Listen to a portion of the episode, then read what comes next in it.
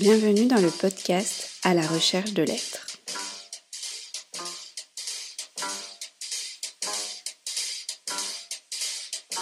À la recherche de l'être est un podcast qui présente l'œuvre musicale d'Olivier Fillet, dont la problématique est comment concilier l'amour de l'existence avec l'ensemble des éléments tragiques de celle-ci.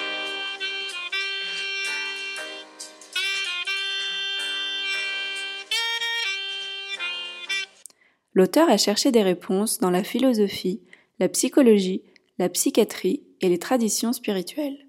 Chaque saison correspond à un CD, chaque épisode présente et explique une chanson. Cette première saison s'intitule Jour de fête. Vous écoutez le troisième épisode, La honte. Cette chanson évoque la problématique de la honte chez les victimes. D'après l'ouvrage de Boris Cyrulnik, Mourir de dire. De point la honte. Bonjour Olivier. Bonjour Claire.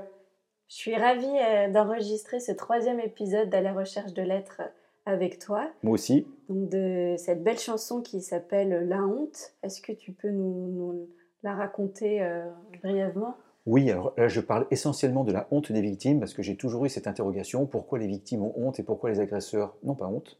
J'ai trouvé les réponses dans un livre de Boris Cyrulnik, Mourir de dire de point la honte. Super, merci beaucoup. Je te propose euh, qu'on l'écoute. La honte de dire ma honte, je peux prédire. Je vais être en danger d'être méprise et je dois me protéger. Pourtant, je n'ai rien fait. C'est vrai, c'est un fait, pas de méfaits. Ils ne comprendront pas pourquoi, pourquoi je suis restée quoi pendant, pendant tout ce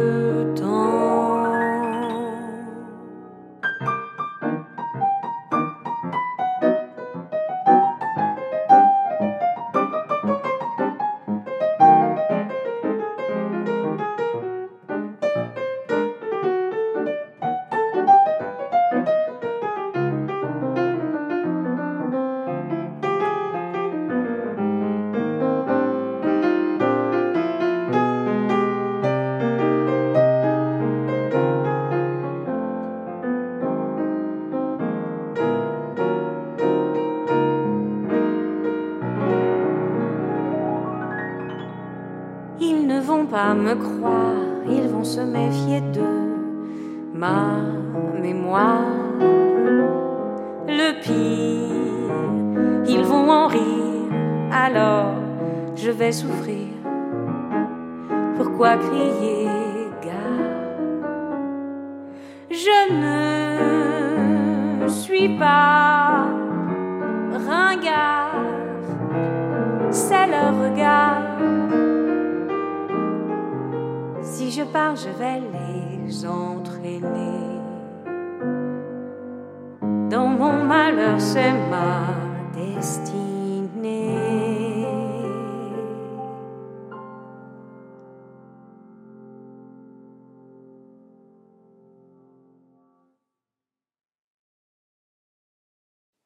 Merci de nous l'avoir euh, laissé, laissé écouter ta belle chanson. Est-ce que tu peux nous en lire les paroles? Oui. Alors voilà, la honte. La honte de dire ma honte. Je peux prédire, je vais être en danger d'être méprisé. Je dois me protéger. Pourtant, je n'ai rien fait. C'est vrai. C'est un fait, pas de méfait. Ils ne comprendront pas pourquoi. Pourquoi je suis resté quoi pendant, pendant tout ce temps. Ils ne vont pas me croire. Ils vont se méfier de ma mémoire. Le pire, ils vont en rire. Alors je vais souffrir. Pourquoi crier gare? Je ne suis pas ringard. C'est leur regard. Si je parle, je vais les entraîner dans mon malheur. C'est ma destinée. Merci beaucoup. Est-ce que euh, tu peux nous définir le sentiment de honte pour qu'on Oui. Alors le honte est une, émotion sociale. hein, c'est- la définition, c'est sentiment pénible de son infériorité, de son indignité ou de son abaissement dans l'opinion des autres. J'ai pris cette définition à Lelore et André dans leur livre La force des émotions. La honte, c'est une émotion sociale, c'est-à-dire qu'on ne la ressent que dans le regard des autres par une représentation qu'on s'en fait soi-même. Si on donne trop d'importance aux autres, par exemple chez les timides, on va être honteux. Si on ne donne aucune importance aux autres, tout simplement parce qu'on n'a pas accès à l'altérité au monde de l'autre, il y a une catégorie de la population qui n'a jamais honte, ce sont les pervers, puisqu'ils n'ont pas de, de conscience du monde de l'autre, ils sont tout seuls dans leur tête. Voilà, alors en fait, l'émotion, ce qu'il faut bien voir, c'est que c'est dans le regard des autres, c'est-à-dire que ça nous est tous arrivé, moi-même, faire quelque chose d'un peu honteux, mais s'il n'y a personne pour le voir, ça va. Par exemple, pisser dans la rue, si personne ne me voit, ça va, c'est pas du tout honteux. Et une fois, euh, bon, ça m'est arrivé, euh, j'ai eu une flatulence, et puis il y avait quelqu'un, et du coup, je suis passé du, simple besoin naturel au sentiment de honte profond, simplement parce qu'il y avait quelqu'un. Et la honte a cette particularité, c'est qu'on ne peut pas la reproduire par une substance. On peut reproduire la colère, la joie, beaucoup d'autres choses en absorbant des substances, mais pas la honte, parce que la honte, c'est une représentation. C'est quelque chose qui se passe dans la tête, donc on ne peut pas la provoquer par une substance. C'est quelque chose qui nécessite une intersubjectivité, comme dirait Cyrulnik, et une représentation mentale de ce qu'on fait dans l'opinion des autres. Voilà. Et, mais du coup, pourquoi ressentons de la honte dans des situations où nous sommes des victimes, euh, les victimes de, de, de viol, de harcèlement scolaire, etc. Alors, si vous voulez bien, donc, je vais vous lire mot à mot euh, l'introduction de Boris Cyrulnik de son livre, parce qu'il dit tout. Hein. Si vous voulez savoir pourquoi je n'ai rien dit, il vous suffira de chercher ce qui m'a forcé à me taire. Les circonstances de l'événement et les réactions de l'entourage sont co-auteurs de mon silence. Si je vous dis que ce qui m'est arrivé, vous n'allez pas me croire, vous allez rire, vous allez prendre parti de l'agresseur, vous allez me poser des questions obscènes, ou pire même, vous aurez pitié de moi. Quelle que soit votre réaction, il m'aura suffi de dire pour me sentir mal sous votre regard. Je vais donc me taire pour me protéger. Je ne mettrai en façade que la part de mon histoire que vous êtes capable de supporter. L'autre part, la ténébreuse, vivra sans un mot dans les souterrains de ma personnalité. Cette histoire sans parole gouvernera notre relation, parce que des mots non partagés, des récits silencieux, je m'en suis raconté dans mon fort intérieur, interminablement. Alors en fait, tout ça, c'est quand même lié aussi au contexte culturel. Hein. Par exemple, avec les camps d'extermination, le contexte culturel après la guerre n'était pas prêt à écouter les récits. Hein. Vous connaissez tous Primo Levi, qui était un chimiste de renom, qui a été déporté, qui a survécu parce que c'était un, grand scientifique. Et il tenait le coup en se disant, je vais me faire... Il avait un rêve qui le tenait éveillé tout le temps. Il s'est dit, il, avait, été très proche de sa sœur, et il a dit, bah, quand, si jamais je m'en sors, je rentrerai à Turin, et dans un repas familial, je raconterai ce qui m'est arrivé, et on tombera dans les bras euh, tous l'un de l'autre. Et donc, il, s'en est sorti, il rentre à Turin, ils font un repas euh, familial, et qu'est-ce qui se passe? Il raconte ce jour est arrivé, quoi, donc il, y a des repas de, chaleureux de retrouvailles. Il a témoigné, il a raconté. Et alors, euh, je raconte euh, dans son livre euh, Si c'est un homme. Hein. Alors, un monde de glace s'est refermé sur moi. Et en fait, les, gens qui l'aimaient se sont tus, ils ont baissé le front, ils ont évité son regard, tant ils étaient gênés par l'horreur des récits qu'il leur jetait en pleine tête. Je cite Primo Levi, ouvrez les guillemets, ma sœur me regarde, se lève et s'en va sans un mot. En fait, en témoignant, il, a, gelé les liens. C'est ce que disait Cyrulnik, c'est qu'en fait, ils n'étaient pas capables de le supporter. Il faut savoir que Primo Levi a écrit un livre, Si c'était un homme, qui a été tiré après la guerre à 700 exemplaires seulement, il était très très peu lu. Et les gens se sont mis à s'y intéresser en 1985 après le récit d'Achoa.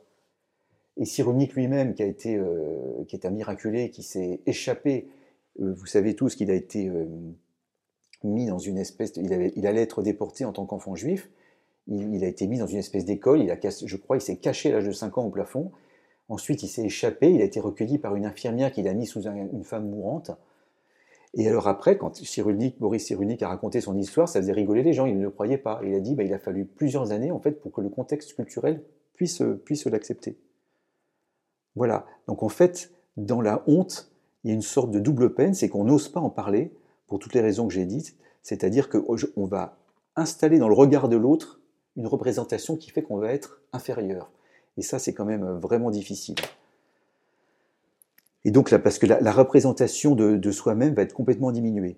Si je vous parle, je vais vous rentrer dans votre esprit une représentation de moi qui est, qui est amoindrie, Et donc, je vais vous donner le pouvoir de me faire honte si je parle.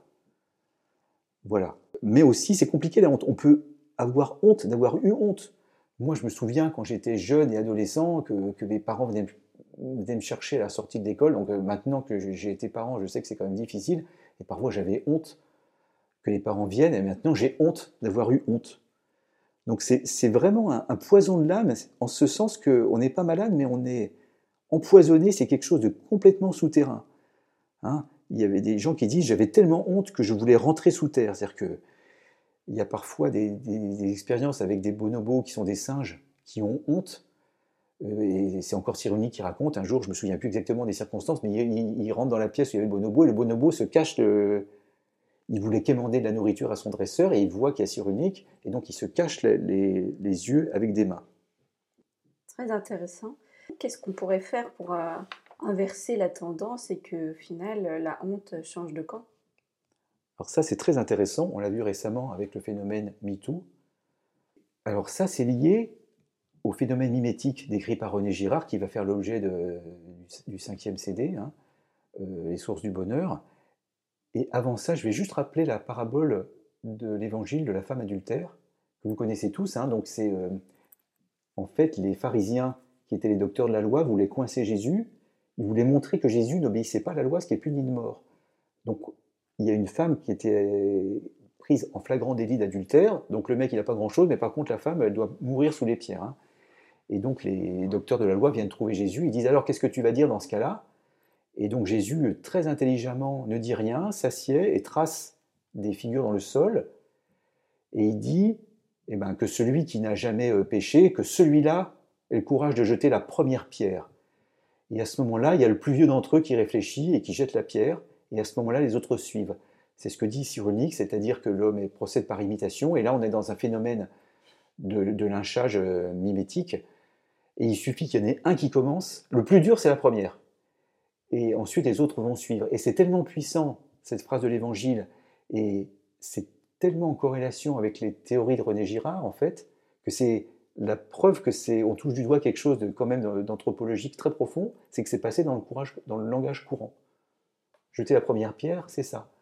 Donc dans le phénomène, qu'est-ce qu'il faut faire pour inverser la tendance?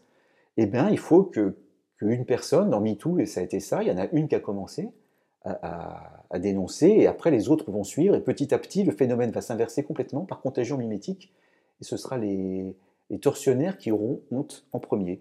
Et pour ça, il faut, il faut s'appuyer sur le phénomène mimétique, le phénomène d'imitation, et il faut avoir le courage d'inverser la tendance.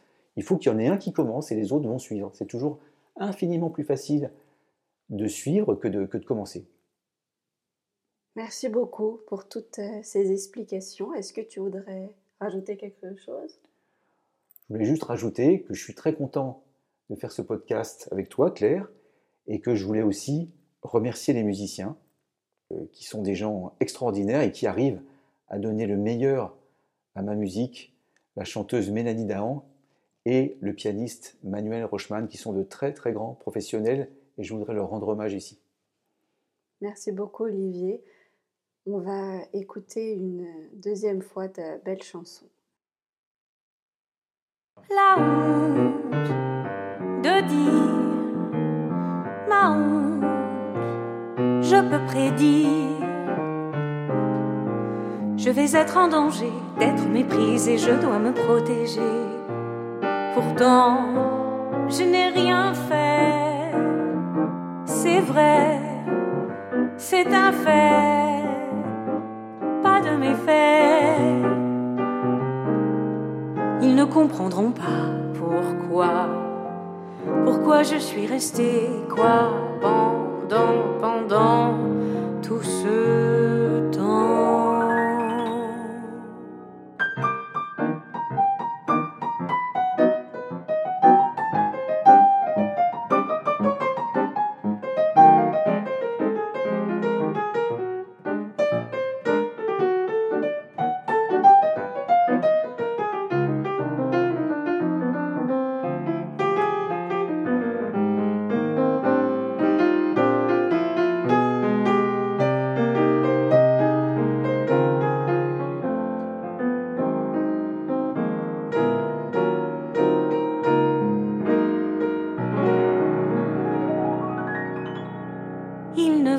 me croire, ils vont se méfier de ma mémoire.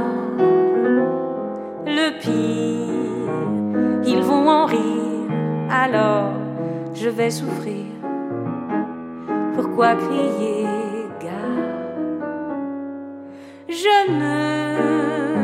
ne suis pas ringard, c'est leur regard. Je pars, je vais les entraîner. Dans mon malheur, c'est ma destinée.